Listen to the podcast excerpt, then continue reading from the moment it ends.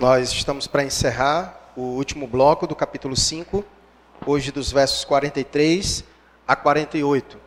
Você que nos visita, nós estamos fazendo exposição do Evangelho de Mateus, desde o mês de outubro, capítulo por capítulo, versículo por versículo, e estamos nós aqui agora encerrando o capítulo 5, dos versos 43 a de número 48. Todos encontraram? Mateus, capítulo 5, versos 43 a 48.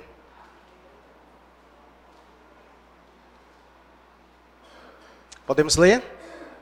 Vai nos dizer assim a palavra de Deus: Ouvistes que foi dito: Amarás o teu próximo e odiarás o teu inimigo. Eu, porém, vos digo: Amai os vossos inimigos e orai pelos que vos perseguem, para que vos torneis filhos do vosso Pai celeste, porque ele faz nascer o sol sobre maus e bons, e vir chuvas sobre justos e injustos. Porque se amardes o que vos amam, que recompensa tendes? Não fazem os publicanos também o mesmo? E se saudardes somente os vossos irmãos, que fazeis demais? Não fazem os gentios também o mesmo? Portanto, sede vós perfeitos, como perfeito é o vosso Pai celeste. Então nós vamos orar mais uma vez, pedindo ao Senhor que nos abençoe na exposição de Sua palavra. Vamos orar. Querido Deus, nós te agradecemos por esse precioso tempo que nós tivemos aqui de culto ao Senhor, de louvor e exaltação ao Teu nome. Obrigado a Deus pela Tua maravilhosa presença em nosso meio. Obrigado a Deus por cada vida aqui presente, por cada família que o Senhor trouxe a este lugar. Deus, pedimos a Ti que neste momento o Teu Espírito Santo fale poderosamente aos nossos corações. Acreditamos, ó Deus, que o Senhor nos guia na verdade pela verdade, e a tua palavra é a verdade. Deus bendito, abençoe também todos quanto nos assistem pela internet neste momento, que a tua graça, que a ação do teu espírito possa também atuar na vida destes. Nos abençoa, Senhor, nesta noite. Que o Senhor fale grandes coisas aos nossos corações, que possamos ser moldados a cada dia a imagem do nosso Senhor e Salvador Jesus. Assim nós oramos ao Senhor, no nome de Cristo Jesus. Amém. Então nós estamos encerrando o bloco do capítulo 5, o primeiro bloco de ensinos do Senhor Jesus para todos nós. Lembrando a você que o Sermão do Monte, que é do capítulo 5 até o capítulo 7, ele tem como objetivo Jesus trazer diversos ensinos para os seus discípulos. E como nós estamos no capítulo 5, então ele começou esse bloco de ensinos. E Jesus fez questão de dizer que ele não estava trazendo nenhuma coisa ah, além do que Deus já havia trazido no Antigo Testamento. Ele disse que não veio para revogar a lei ou os profetas, mas que ele veio para cumprir. E Jesus, então, com esse bloco de ensinos no capítulo 5, sobre diversos assuntos que são descritos no Antigo Testamento, Jesus quer, na verdade, instruir os seus ouvintes acerca do que Deus já disse. E Jesus fez isso porque, infelizmente, os líderes religiosos daquela época, eles interpretaram equivocadamente as Escrituras em diversos aspectos. E Jesus então estava ensinando os seus discípulos, também resolvendo alguns equívocos de interpretações que havia acontecido naquele presente momento. E uma das coisas que ressalta Jesus nos seus ensinos e da palavra de Deus é sobre a profundidade da palavra de Deus, dos ensinos de Deus. Porque os líderes religiosos, eles interpretavam a palavra de Deus meramente no âmbito superficial. E Jesus, então, ele vem mostrar com seus ensinos que a palavra de Deus, na verdade, ela mergulha no mais profundo do ser. Que Deus trabalhe nas intenções do nosso coração, da nossa mente. E por isso que ele foi tratando sobre diversos, uh, diversos assuntos que é descrito na lei. Como nós vimos, ele falou do não matarás, ele falou do não adulterarás, ele falou sobre a questão do, do não usar o nome de Deus em vão, que foi dos juramentos. E nós vimos também no domingo passado sobre a lei do olho por olho e dente por dente. E agora, Jesus, no verso 43, ele veio falar sobre o resumo dos dez mandamentos. Os dez mandamentos, porque ele, ele citou aqui o um, dois, três, quatro, e agora ele vem apresentar o quinto. E ele vem mostrar que, na verdade, os mandamentos de Deus, os dez mandamentos, a soma deles se resumem apenas em dois: amar a Deus acima de todas as coisas e o próximo como a si mesmo. Toda a lei, praticamente, ela se resume nisso.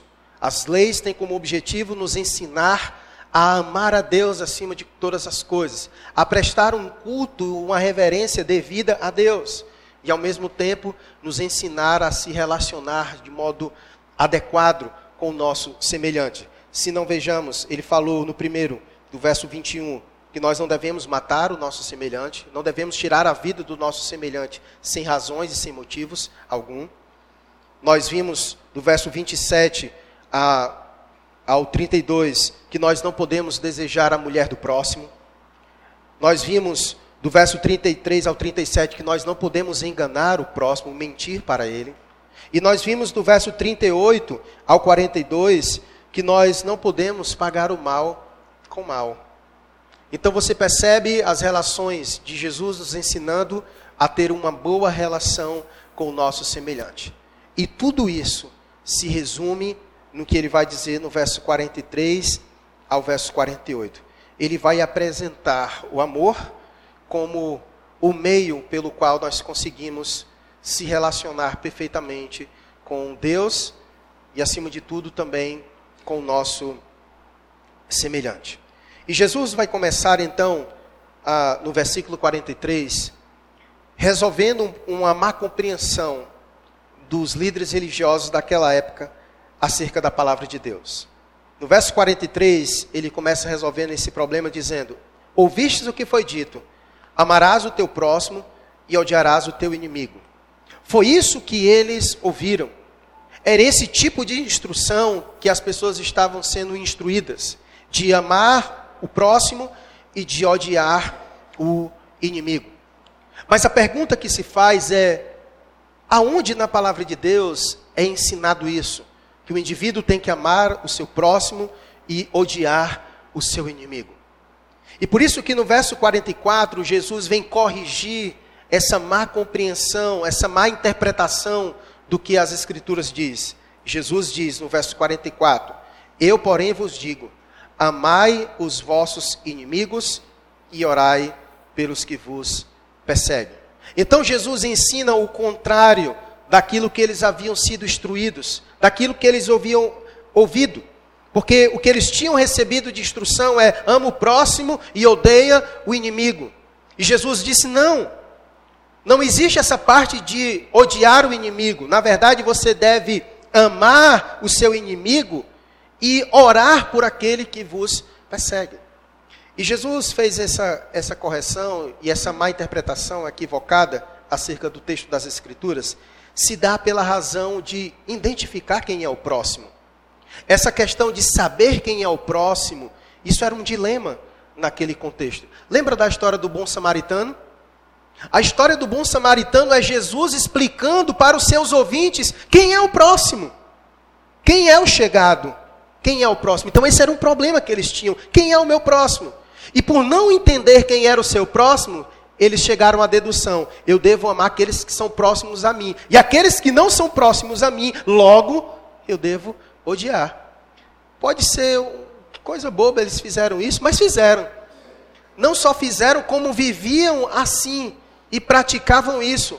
Amavam aqueles que eram próximos e odiavam aqueles que não eram próximos a eles. E Jesus vai querer nos mostrar que, na verdade, as Escrituras, o texto sagrado, vai nos ensinar que o próximo que as Escrituras falam, que o texto sagrado fala, não é simplesmente aqueles que nos rodeiam. O nosso próximo não é simplesmente aqueles que nós temos afinidade. O próximo não é aqueles que simplesmente fazem parte do nosso círculo mais próximo, mais confidente, mais fechado. Não. O próximo é, são todos aqueles que estão ao alcance das nossas vidas. Esses é que serão e são o nosso próximo. Como na história do bom samaritano, que ele vai passando e tinha alguém caído. Ele é o seu próximo. Embora ele não o conhecesse, mas ele era o seu próximo. Então, a ideia de amar a Deus acima de todas as coisas e, e amar o nosso próximo, aquele que está perto de nós, como a nós mesmos, é quem está perto de nós, independente de quem seja, certo? Quem estiver ao nosso alcance, nós devemos amar o nosso próximo como a nós mesmos, certo? Então, eles fizeram uma interpretação equivocada acerca desta lei. E por isso que Jesus, neste momento, vem instruí-los de forma adequada. Ele diz: Ouvistes o que foi dito, amarás o teu próximo e odiarás o teu inimigo. Eu, porém, vos digo: amai os vossos inimigos e orai pelos que vos perseguem. Eu sei que até o presente momento Jesus nos chocou bastante. Eu acredito que se você, você que esteve aqui conosco, desde do, do, do começo do capítulo 5, dos seus ensinos, Jesus vem nos chocando muito. Ele nos chocou quando ele falou sobre o assassinato, quando ele disse que nós não somos culpados simplesmente quando nós metemos a nossa mão e matamos alguém. Mas Jesus disse que nós podemos ser culpados de assassinato quando nós simplesmente desejamos o mal a outra pessoa.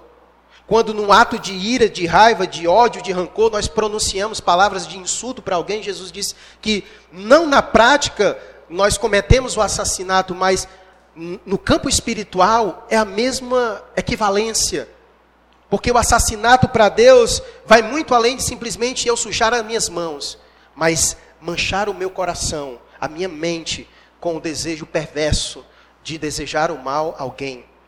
Jesus nos chocou quando ele disse que nós podemos ser adúlteros, porque o adúltero não é simplesmente aquele que tem relações com uma mulher ou com alguém que seja fora do seu, do seu âmbito de casamento, mas o simples fato de olhar para alguém e desejar esta pessoa, você já cometeu isso e Jesus nos choca. Porque Jesus vai no âmbito do coração, vai no âmbito da nossa mente.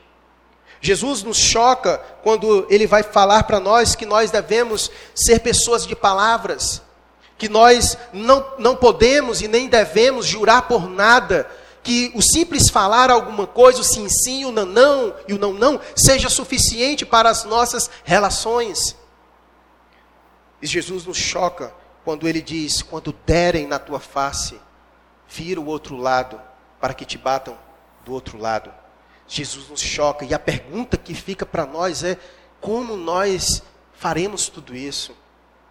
Jesus nos orienta a fazermos isso, a sermos assim, mas a pergunta é: é fácil fazer isso? Não, não é fácil fazer isso. A grande verdade é que, para alguém que não tem o amor de Deus no seu coração, isso é impossível.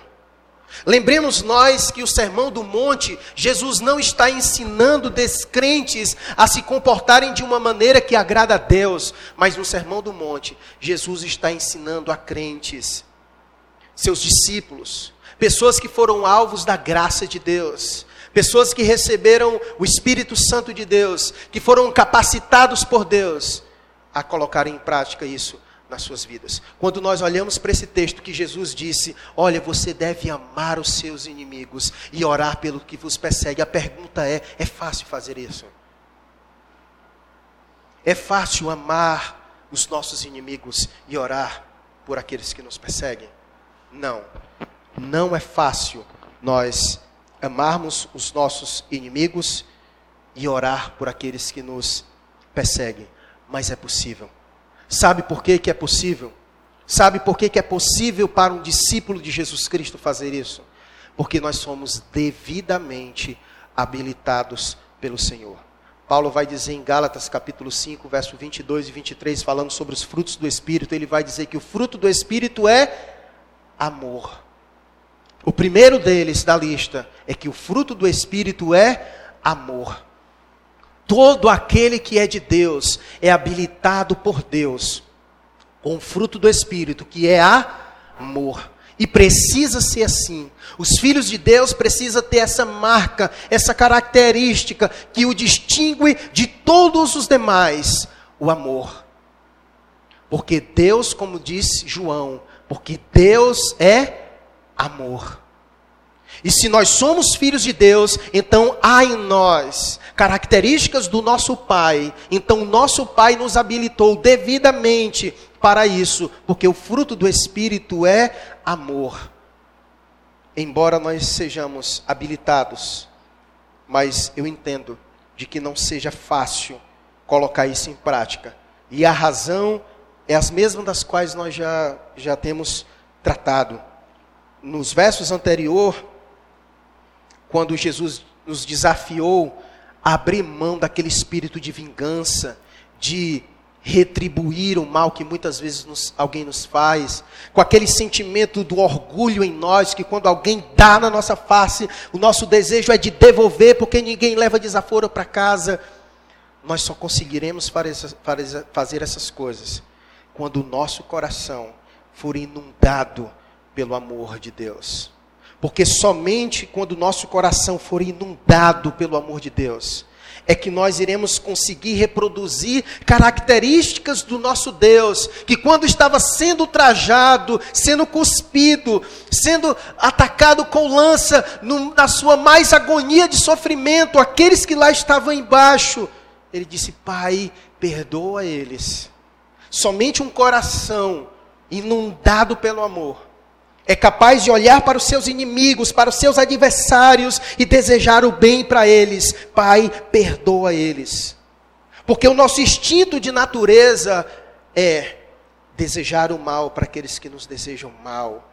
O nosso instinto é não falar bem com aqueles que não falam bem conosco. Jesus vem nesse momento e nos choca. Ele diz: Eu, porém, vos digo: amai os vossos inimigos e orai pelos que vos perseguem. Eu sei que é um choque para todos nós. Mas Jesus, ele é o exemplo para mim e para você de que isso é possível em nossas vidas. Então ele diz: Eu, porém, vos digo: amai os vossos inimigos e orai pelos que vos perseguem. Perceba que o mandamento de amar os vossos inimigos, ele vem acompanhado também pela indicação da oração.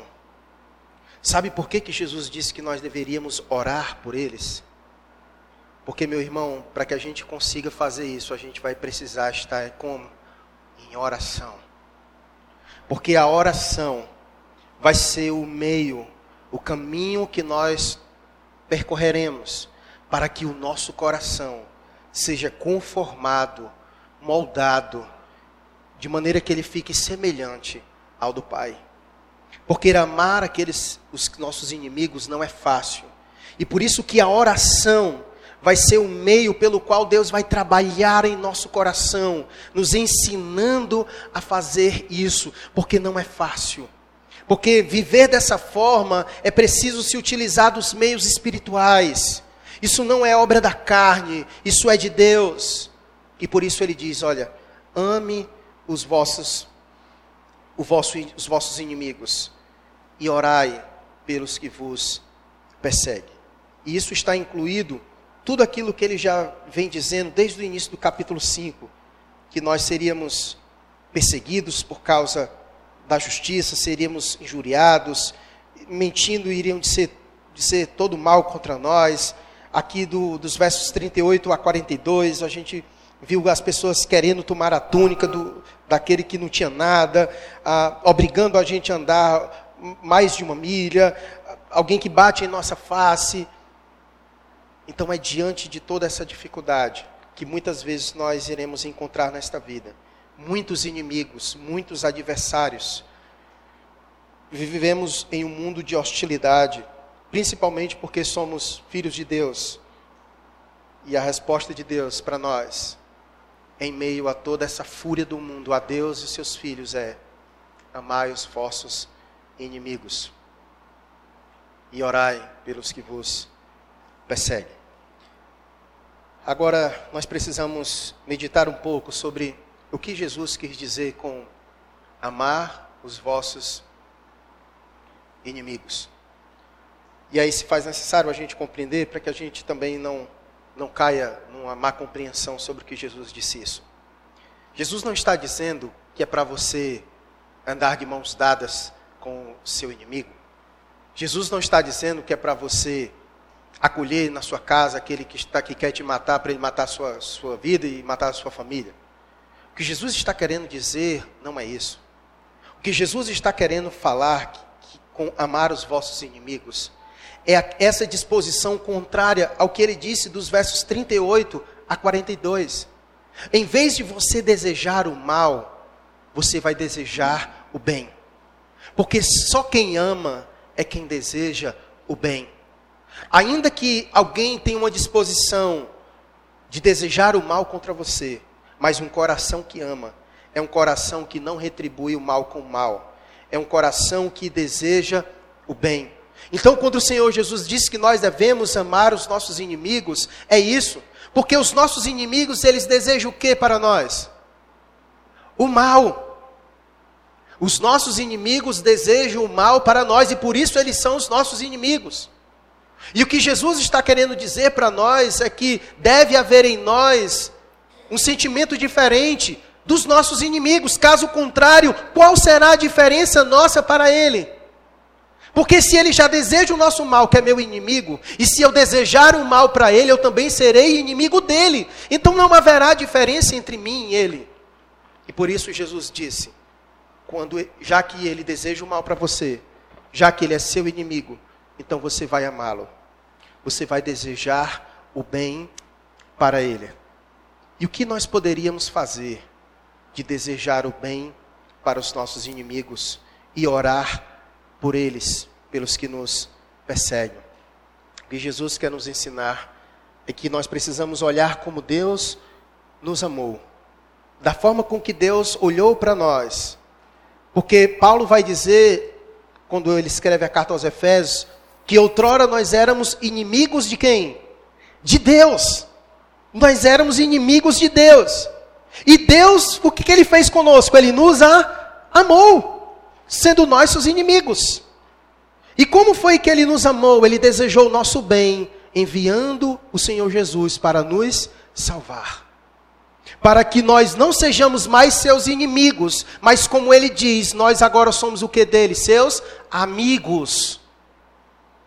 Então, o que Jesus deseja nos ensinar é que, em vez de desejar o mal aos nossos inimigos, devemos desejar o bem, devemos desejar que Deus derrame Sua graça sobre a vida desses, que o Espírito Santo convença ele do pecado, da justiça de Deus, que ele se renda aos pés do Senhor Jesus, para que ele se torne amigo de Deus e meu irmão em Cristo Jesus. É isso que deve haver em nosso coração. Pai, ganha aquela alma para ti, Senhor. Pai, salva aquele homem que ele está perdido, Deus, porque há muito ódio em seu coração, há muito rancor em seu coração, há ódio a Deus, ele me odeia, Deus, ele me considera como, meu, como seu inimigo, ó Deus, e eu oro a Deus em favor dele. Deus, me dê a graça, Deus, de falar de Jesus para ele, que ele possa olhar para mim e ver o Senhor Jesus. Me dê a oportunidade, ó Deus, de falar sobre o amor que transforma o mais vil pecador, para que ele conheça o Senhor, para que o seu coração seja inundado pelo amor do Pai, para que ele tenha a sua vida transformada. Então Jesus chama nós a isso, e por isso ele diz: Eu, porém, vos digo: amai os vossos inimigos e orai pelos que vos perseguem. E a razão pela qual Jesus diz isso, porque essa atitude foi a atitude que Deus também teve por nós e tem para com o mundo. Olha o que, que ele vai dizer no verso 45. Para que vos torneis filhos do vosso Pai celeste, porque ele faz nascer o sol sobre maus e bons, e ver chuvas sobre justos e injustos. Jesus quer mostrar o exemplo do Pai porque Deus, ele age com bondade para com todos.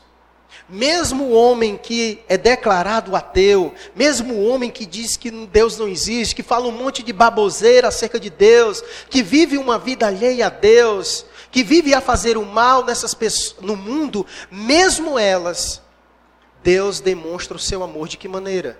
O sol nasce para todos, o sol nasce para eles. A chuva também cai sobre a vida dele e abençoa ele também. O ar que nós respiramos é o mesmo ar que ele respira. O mundo que Deus fez brota colheita para ele da mesma forma que brota para todos nós. Então, mesmo para esses, Deus demonstra sua bondade, ainda que ele não reconheça, ainda que ele não enxergue isso, mas Deus está lá, agindo com bondade para a vida dele, mesmo ele não reconhecendo isso. E é por isso que Jesus usa o exemplo do Pai para dizer: olha, vocês são filhos do Pai para que vos torneis filhos do vosso Pai. Porque o Pai de vocês é assim. Então, como filhos, vocês também devem seguir o mesmo modelo. Porque ele, sendo Pai, ele faz isso para com todos. Ele demonstra sua bondade para com todos dessa maneira. Então, vocês, como filhos, também devem fazer a mesma coisa. Vocês devem agir como Pai. Porque ele faz nascer o sol sobre maus e bons, e vi chuva sobre justos e injustos. Deus ama indistintamente. Deus manifesta seu amor para com todos, onde ele faz o sol nascer para todos e derrama chuva sobre todos, certo? É claro que há maneiras de Deus amar de forma distinta, também há. A maneira com que Deus ama você, que é um filho dele, obviamente é diferente da maneira com que ele ama o ímpio. Como nós aprendemos na nossa escola bíblica hoje pela manhã. Você que é filho de Deus, você foi amado por ele antes da fundação do mundo. Ele tem um amor especial para com você. Mas isso não quer dizer que não há espaço no coração de Deus também para amar até mesmo seus inimigos. Como o texto diz, ele faz vir chuva sobre todo, sol nasce para todos. Certo? Então a gente consegue ver essa distinção, mas mesmo assim a gente aprende com Deus. Certo? A gente aprende com Deus. E assim também é a nossa relação. É claro que a nossa relação com os nossos inimigos não vai ser a mesma relação que eu tenho com os meus irmãos em Cristo. A forma com que eu amo os meus irmãos em Cristo é diferente, porque a nossa relação é diferente. Mas isso não quer dizer que eu não devo amar os meus inimigos, aqueles que não fazem parte do meu círculo fechado. Embora as manifestações sejam diferentes, mas há espaço para a manifestação do amor. Mas há espaço para a manifestação do amor. Então, qual é o tipo de relação que nós devemos ter com aqueles que não fazem parte do nosso círculo? Por aqueles que nos perseguem, por aqueles que não compartilham da nossa fé, para com aqueles que, que se enquadram no julgo desigual. Ame. E de que maneira você deve amar? Orando por eles, desejando bem para eles, desejando que a graça de Deus alcance suas vidas, sendo instrumento de Deus para pregar o evangelho para ele. Meu irmão, deixa eu lhe dizer alguma coisa. Qual foi a maneira com que Deus demonstrou o seu amor para conosco? Qual foi a forma que ele fez isso? O que que Paulo vai dizer em Romanos? Ele vai dizer que a maneira com que ele demonstrou seu amor conosco foi Cristo tendo morrido por nós, sendo nós ainda pecadores. Então, sabe qual é a maior maneira que nós demonstramos alguém que nós amamos? É quando nós apresentamos Cristo para ela. Não existe manifestação maior de amor que nós possamos demonstrar a alguém do que esta. Imagine, porque a situação é essa. A Bíblia diz que nós estamos mortos em nossos delitos e pecados. Então imagine, o mundo está assim, as pessoas estão mortas em seus delitos e pecados. Então imagine alguém que está morrendo. Aqui estou dando a imagem para você. E ela está lá. E você tem os instrumentos para salvá-lo. Qual seria a coisa mais importante a se fazer para aquela pessoa naquele momento? Qual seria a maior demonstração de amor que você deveria dizer para ela? Dizer, ei, quando tu sair daí, vamos lá para minha casa assistir Netflix, que eu te amo. Qual seria a maior demonstração? Aí quando tu sair daí, eu vou te dar um celular, mas ela está morrendo. Qual seria a maior manifestação de amor naquele momento? É dizer: Eu tenho os instrumentos para salvar você e eu lanço. Isso é a maior demonstração de amor. Portanto, pregar o Evangelho, falar do amor de Deus, é a maior coisa que nós podemos fazer por alguém. É a maior demonstração de amor por alguém. É você mostrar para ela o Salvador, o único que pode salvá-la de sua condição. E é desse jeito que Deus nos ensina a amar. Apresentar o maior instrumento de amor de Deus ao mundo, Cristo Jesus. Certo? Então ele diz: Eu, porém, vos digo: amai os vossos inimigos e orai pelos que vos perseguem, para que vos torneis filhos do vosso Pai celeste, porque ele faz nascer o sol sobre maus e bons e vi chuvas sobre justos e injustos. Verso 46. Porque se amardes os que vos amam, que recompensa tendes? Não fazem os publicanos também o mesmo? A pergunta de Jesus nesse momento, ela ela chocou seus ouvintes. Porque os ouvintes de Jesus, em sua maioria esmagadora, eram que judeus. E se tinha um tipo de gente que os judeus não curtiam muito, eram, sabe quem? O que o texto vai dizer: os publicanos. Quem eram os publicanos? Eram os seus traidores, eram os traidores da sua própria gente. Eram os judeus que trabalhavam para o Império Romano através de impostos. O Império Romano já massacrava o povo judeu através dos impostos. O povo já vivia uma dificuldade. E havia judeu que trabalhava para o Império Romano para aumentar ainda mais a carga tributária do seu povo, através de pegar impostos. Então ele cobrava um valor a mais. Se Roma cobrava 50, ele cobrava 100, para ganhar 50 e passar 50 para Roma. E os seus irmãos os odiavam por conta disso. E o que Jesus quer chocar os seus ouvintes, que se achavam melhores do que os publicanos, já que os publicanos eram um tipo de gente que traía o seu próprio povo, Jesus quer dizer: qual é a tua diferença? Para aquele que tu menospreza e que tu diz que são traidores, se tu amar só quem te ama, porque eles também, até os mais miseráveis dos homens, até os mais perdidos, até os mais traidores, eles são capazes de amar quem vos ama.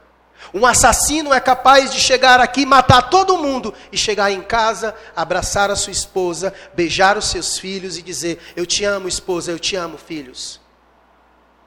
Ele é capaz de fazer isso. Enquanto ele mata todo mundo, ele chega ao seu próximo e ama o seu próximo. Então, que Jesus está querendo mostrar essa, essa comparação: que qualquer pessoa é capaz de fazer isso amar aqueles que vos amam, em forma de retribuição. Ele me ama, eu amo ele. Mas só há um tipo de gente que é capaz de amar os seus inimigos e orar pelos que vos perseguem. Quem é esse tipo de gente? São os cristãos. Os únicos na face desse planeta capazes de amar os seus inimigos e orar pelos que vos perseguem. Ninguém mais neste mundo é capaz de fazer isso. Por isso que Jesus faz uma distinção. Ele quer fazer essa comparação. Ele diz que, que faz demais se amar só aqueles que vos amam. Os publicanos também fazem isso. Os piores dos piores deste mundo também fazem isso.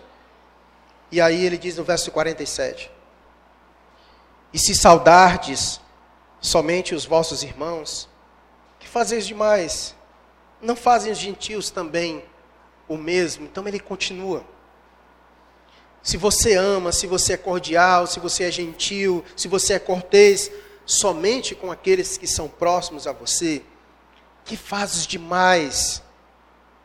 Os descrentes, os que não conhecem a Deus, eles também fazem a mesma coisa. Então, o que Jesus está querendo fazer aqui é mostrar ao seu povo, aos seus ouvintes, aos discípulos de Deus, que eles são um povo diferente. Eles são um povo diferente. Eles são chamados para ser luz do mundo.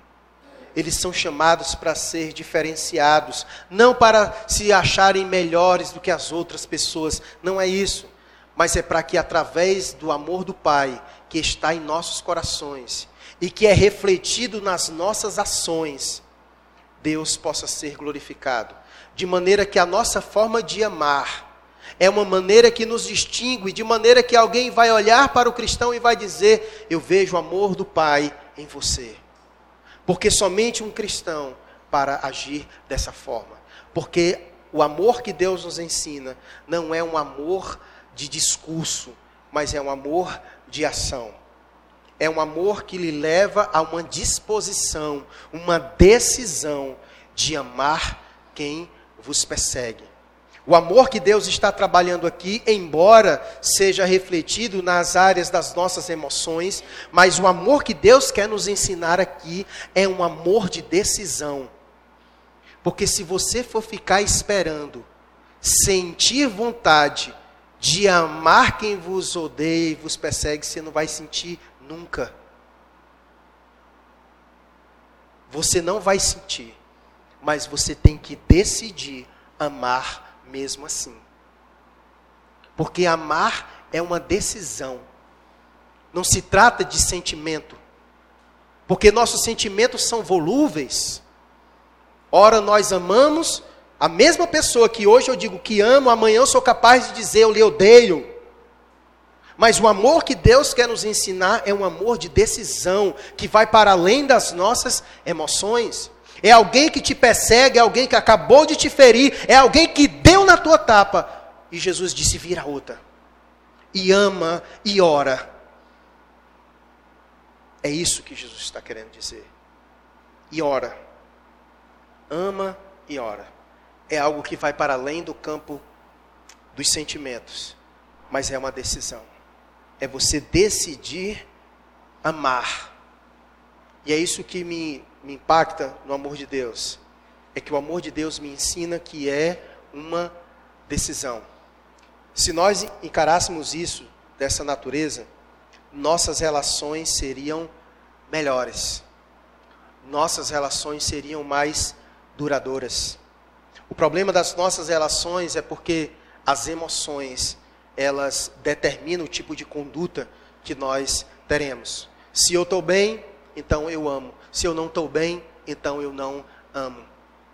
Mas o que Jesus está querendo nos ensinar é outra coisa, que vai para além do campo das emoções, mas está no campo da decisão. Isso nós podemos aplicar em todos os contextos da nossa vida. É um exemplo disso? Contexto de relação a dois. Tem dias que você ama, acorda a fim de amar o seu parceiro? Tem dia que você acorda e não está nem a fim de olhar para a cara dele, não é verdade? Estou mentindo? Já passou por isso? Não passou, vai passar ainda, beleza? Vai, vai, vai chegar essa fase aí para você também, certo? Vai ter momentos em que a coisa não está legal. Mas você decidiu. A aliança ela, ela é um símbolo que nos faz lembrar que eu decidi amar essa pessoa na riqueza, na pobreza, na saúde, na doença, na alegria e na tristeza, até que a morte me separe, nos separe. É uma decisão. É uma decisão. E com base nessa decisão, eu vou, naquele dia que eu acordo, não muito afim de olhar para a cara dela, mas eu vou decidir amá-la. Porque eu prometi isso. Lembra do sim, sim, não, não? Do juramento? Sim, sim, não, não. Então, se você prometeu à pessoa que vai ficar com ela até que a morte o separe, cumpre o sim, sim ou não, não. É uma decisão de amar, mesmo quando eu não estou querendo amar, mas eu devo amar. Mesmo quando as circunstâncias me dizem para odiar, eu devo amar. Eu devo amar, certo? É uma decisão. E essa decisão muitas vezes vai contra os nossos próprios sentimentos. É por isso que Deus não nos chama para viver com base nos nossos sentimentos. Deus não nos chama a viver com base nos nossos sentimentos. Por isso que o fruto do Espírito é amor. É amor. E esse amor é decisão. Certo? Inclusive, o amor é o primeiro e o último da lista é o domínio próprio. O domínio próprio é justamente a capacidade de eu fazer o quê? Dominar as minhas emoções. Não permitir ser controlado pelas minhas emoções. Eu preciso controlar domínio próprio. Eu controlo elas e eu decido amar. Certo? O primeiro é amor e o último é o domínio próprio. E eles se encaixam. Eu seguro minhas emoções e eu decido amar. Certo? E eu decido amar. Então, Deus nos ensina isso. E Ele diz: Amai os vossos inimigos e orai pelos que vos perseguem. E o objetivo, a direção de Jesus Cristo para nós, é que Ele tem como referência o Pai. Ele tem como referência o Pai. Nós somos filhos de Deus e nosso objetivo deve ser querer ser como o Pai. Por isso ele disse no verso 45: Para que vos torneis filhos do vosso Pai. E no verso 48 ele vem com portanto, é uma conclusão. Portanto, sede vós perfeitos, como perfeito é quem? O vosso Pai. Certo? O vosso Pai. Então, o objetivo de Jesus é que a gente ame como Pai é que o nosso amor reflita o amor do Pai. Então ele diz no verso 45, para que a gente se torne filhos dele, amando dessa forma, porque ele ama assim. E por isso no verso 48 ele quer nos levar a essa conclusão. Portanto, sede perfeitos, como perfeito é o vosso Pai celeste. Eu sei que isso pode parecer utópico para muitas pessoas, a perfeição. E talvez para nós aqui nesta vida não seremos aqui, porque somos pecadores. Mas o fato de nós sabermos que somos imperfeitos e que aqui não conseguiremos ser perfeitos, isso não deve tirar de nós o desejo de ser perfeito. Quanto mais houver em nós o desejo de sermos perfeitos, mais perto da perfeição nós estaremos. E há uma ordem para nós. A ordem de Jesus é sede perfeitos. Então, quando alguém disser assim para você, mas também tu só quer ser perfeito, é isso mesmo, porque Jesus disse que eu deveria ser perfeito. Quando alguém disser assim para você, ah, tu só quer ser santo, é isso mesmo, porque Jesus diz, a palavra de Deus diz em 1 Pedro 1,16: sede santos, porque o vosso Pai é santo. Então, deseje ser perfeito, porque perfeito é o nosso Pai. Embora não tenhamos alcançado ainda essa perfeição, mas a gente deve buscar. Mateus, coloca um, um texto aí para mim, de Filipenses, capítulo de número 3. Filipenses 3, coloca do versículo 12 ao versículo 14, por gentileza.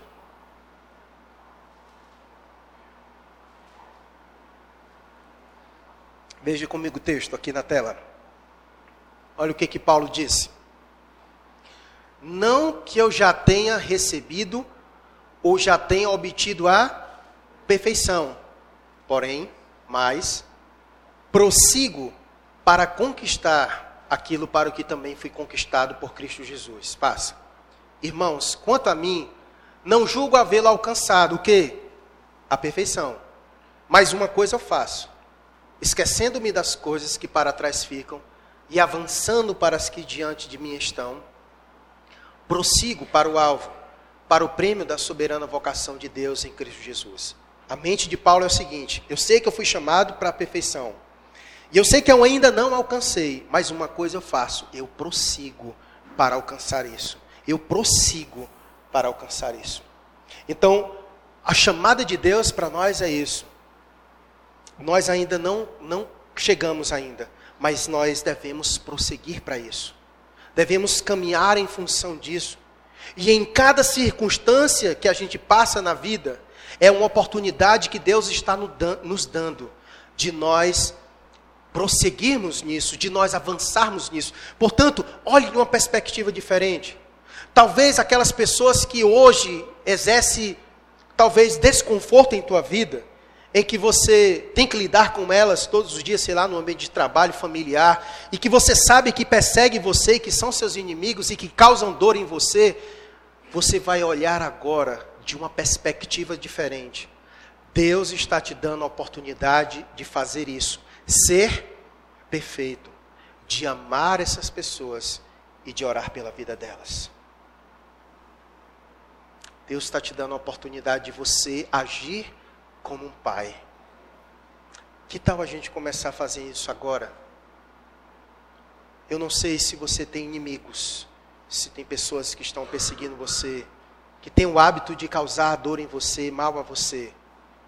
Faz isso nesse momento. Ora por elas. Coloque isso em prática agora. E deseja o bem delas. Lembra que elas são assim porque talvez elas não tenham Cristo no coração. Lembra, talvez elas sejam assim porque não conhecem o Pai, não conhecem o amor do Pai ainda. Então ora por ela.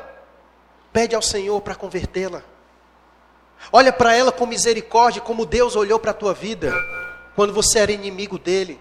E ele olhou para você com misericórdia e derramou seu amor sobre sua vida. Então, faz isso agora. Ora por ela com vontade, desejando o bem dela, ainda que durante toda a vida ela tenha causado mal para ti, mas deseja o bem para ela. Ama ela. Não seja como ela. Não porque você deseja ser melhor do que ela, mas porque você deseja ser como o pai. Perfeito como o pai. Porque o pai é aquele que faz o sol nascer para bons e ruins, Deus derrama chuvas sobre maus e sobre bons. E seus filhos são capazes também de amar os seus inimigos.